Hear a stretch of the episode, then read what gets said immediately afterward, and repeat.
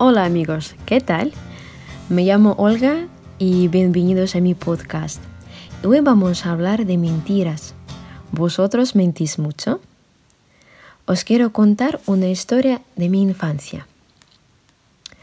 Mentir no es bueno. Cuando yo era pequeña, mi madre siempre me decía que mentir era algo malo y que debía siempre decir la verdad. Y yo siempre intentaba hacerlo. Y si no quería que mis padres supieran algo, simplemente no les contaba toda la verdad. Por ejemplo, cuando volvía del colegio, les contaba solo sobre buenas notas. En la vida hay tantas cosas desagradables. ¿Para qué sirve hablar de malas noticias?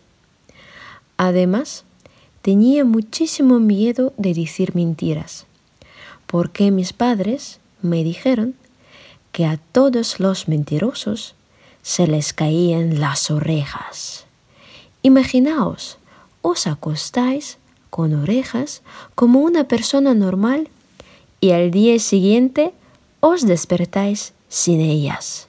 En mi vida había visto una persona sin orejas, así que podía haberme dado cuenta de que eso era una mentira de mis padres. Pero, como yo era muy pequeña y un poco tonta, por lo visto, les creía. Y una vez mentí. Bueno, la verdad no sabía que mentía. Nosotros siempre cenábamos en la cocina.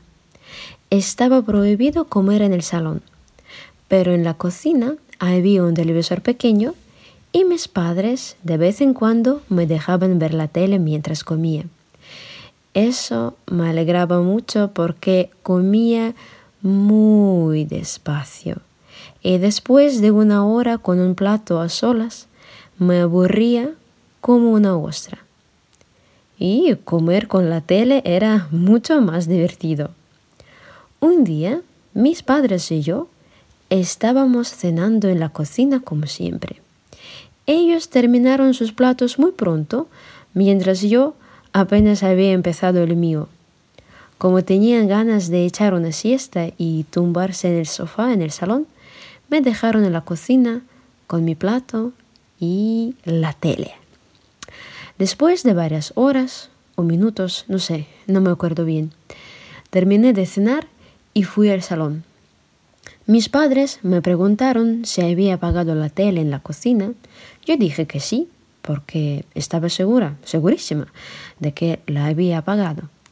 Pero no fue así.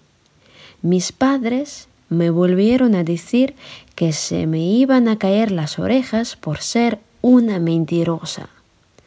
Entonces les dije que no creía en eso, que no creía en nada, ni en las orejas que se iban y, desaparecían, ni en Papá Noel, ni en Dios. Y en este mismo momento se rompió una copa en la vitrina del salón. Creo que en cada casa había una vitrina en el salón con juegos de cristal que se usaban solo en ocasiones especiales o simplemente nunca. Todavía no entiendo qué le pasó a aquella copa y por qué se rompió como si alguien la hubiera empujado. En una vitrina, cerrada. Recuerdo que eso me dio mucho susto y mis padres también. Lloré toda la noche pidiendo perdón a Papá Noel y Dios. No pegué ojo porque tenía miedo de despertarme sin orejas al día siguiente.